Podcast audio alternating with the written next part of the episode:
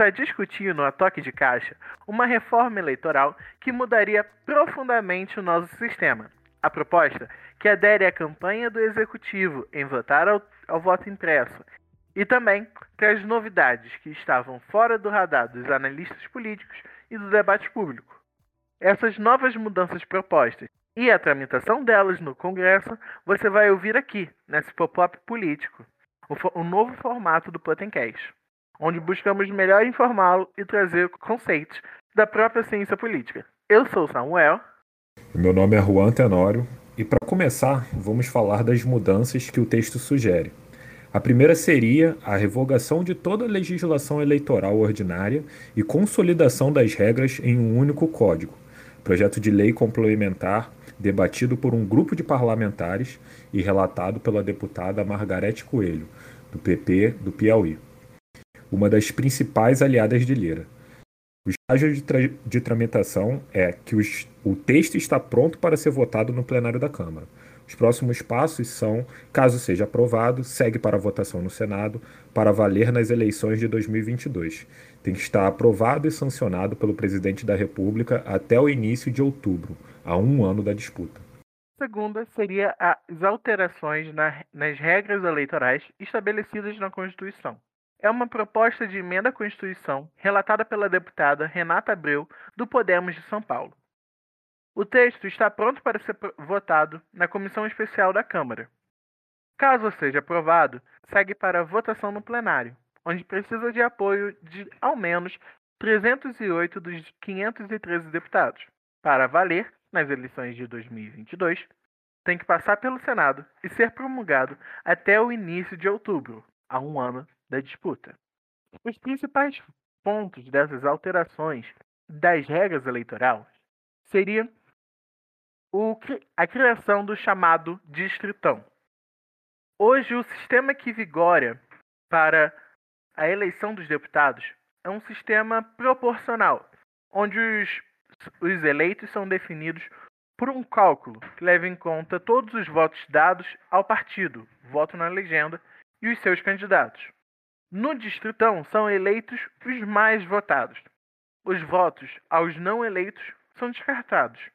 Só participariam da distribuição partidos que tenham obedecido, obtido um desempenho mínimo, ao menos 30% do resultado da divisão entre o total dos votos válidos e o número de cadeiras em disputa.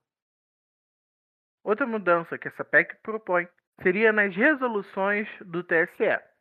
Hoje, o tribunal pode editar resoluções sobre a disputa nas eleições sem limitação de tempo. Segundo essa, o que essa PEC propõe seria que, para valer nas eleições, essas resoluções teriam que ser emitidas com antecedência mínima de um ano. Nossa terceira e provavelmente mais polêmica proposta é o voto impresso. Proposta de emenda à Constituição relatada pelo deputado Felipe Barros, do PSL do Paraná, rejeitada pela Câmara. Mas, mesmo reprovado pela comissão da Câmara, o presidente da Câmara, Arthur Lira, decidiu levar o texto para votação no plenário, onde precisa do apoio de ao menos 308 dos 513 deputados para valer nas eleições de 2022, tem que passar ainda pelo Senado e ser promulgado até o início de outubro, a um ano da disputa. O principal ponto dessa proposta de emenda à Constituição estabelece a, a impressão do voto dado pelo eleitor na urna eletrônica.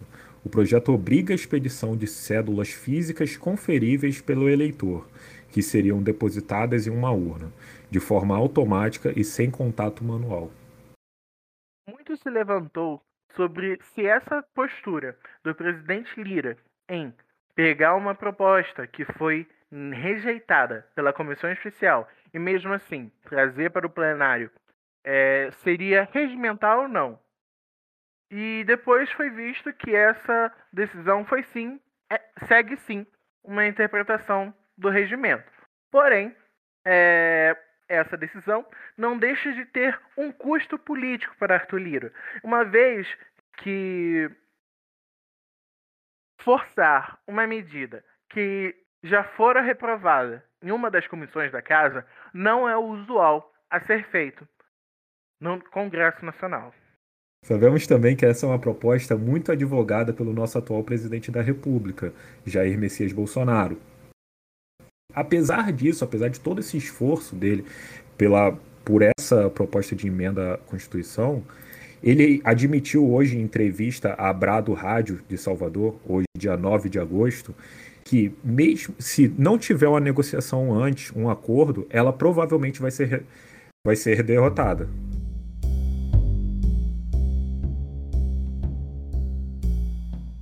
Você já pensou em aprender idiomas com professores do mundo inteiro e a partir de referências não hegemônicas do sul global? No Abraço Cultural, nós formamos pessoas em situação de refúgio para dar aulas de idiomas e culturas. Oferecemos cursos de árabe, espanhol, francês e inglês. Vale lembrar que membros da Potente e do Mudune têm até 20% de desconto nos cursos do Abraço no Rio. Acesse www.abraçocultural.com.br e inscreva-se já!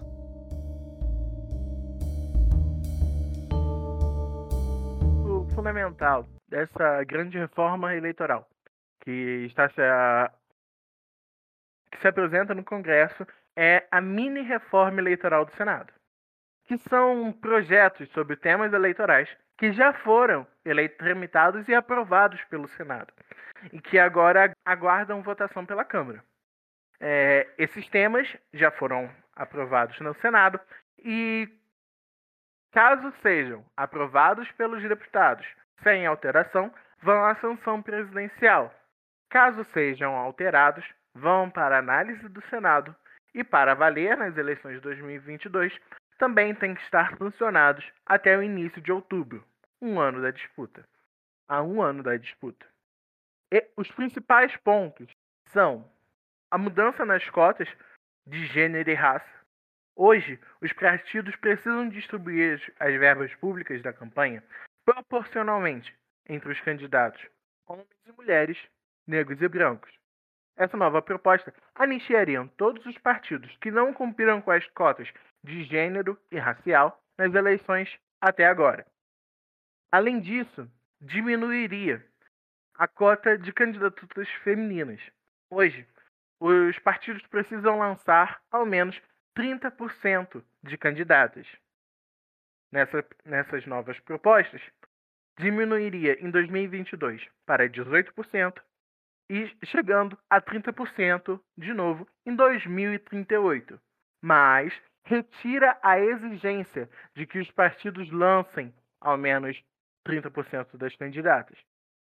Além disso, há uma mudança essencial para os partidos nanicos. Hoje, mesmo que os partidos não atinjam um patamar mínimo de votos, o quociente eleitoral, eles podem participar das disputas das chamadas sobras, que são as cadeiras residuais no legislativo, não, ocupada, não ocupadas na primeira distribuição. Mas como ficaria? Só participariam, participarão da disputa das sobras caso atinjam o coeficiente eleitoral, que, se, que é o número de votos válidos dividido pelos números de cadeiras. Essa proposta teria o intuito de diminuir os números de partidos nos nossos legislativos.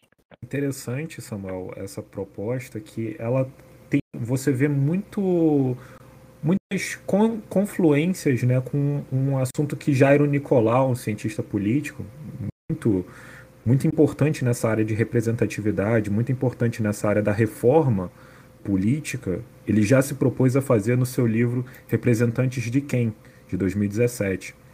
É, e uma delas, né, inclusive, uma das suas propostas, é justamente essa, de cotas de gênero e raça, para que assim a gente consiga ter um, sim uma política muito mais representativa do que a sociedade brasileira. Ele já refletiu sobre isso em 2017.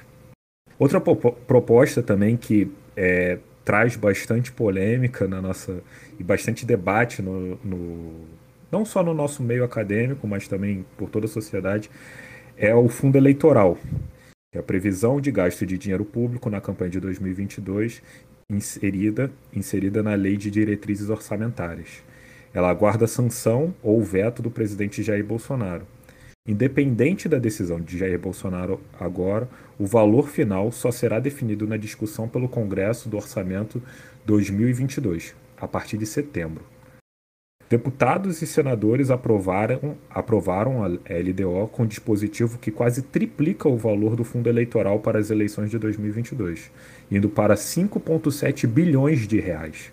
O fundo é a principal fonte de financiamento dos candidatos Há tentativa de acordo para que o valor fique em torno de 4 bilhões de reais.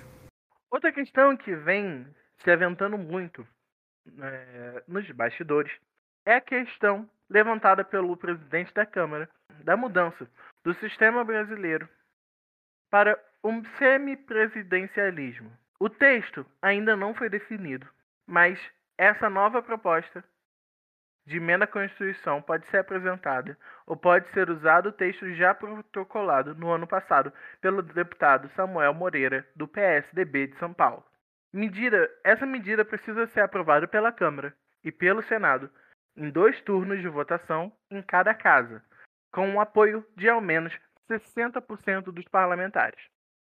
As informações expostas nesse pop-up político foram tiradas do jornal Folha de São Paulo e do portal da Câmara dos Deputados, e também do Jornal Mais.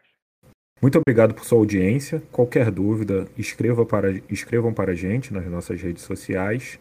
Vocês encontram o podcast toda segunda-feira no Google Podcast, no Spotify e agora também no Deezer.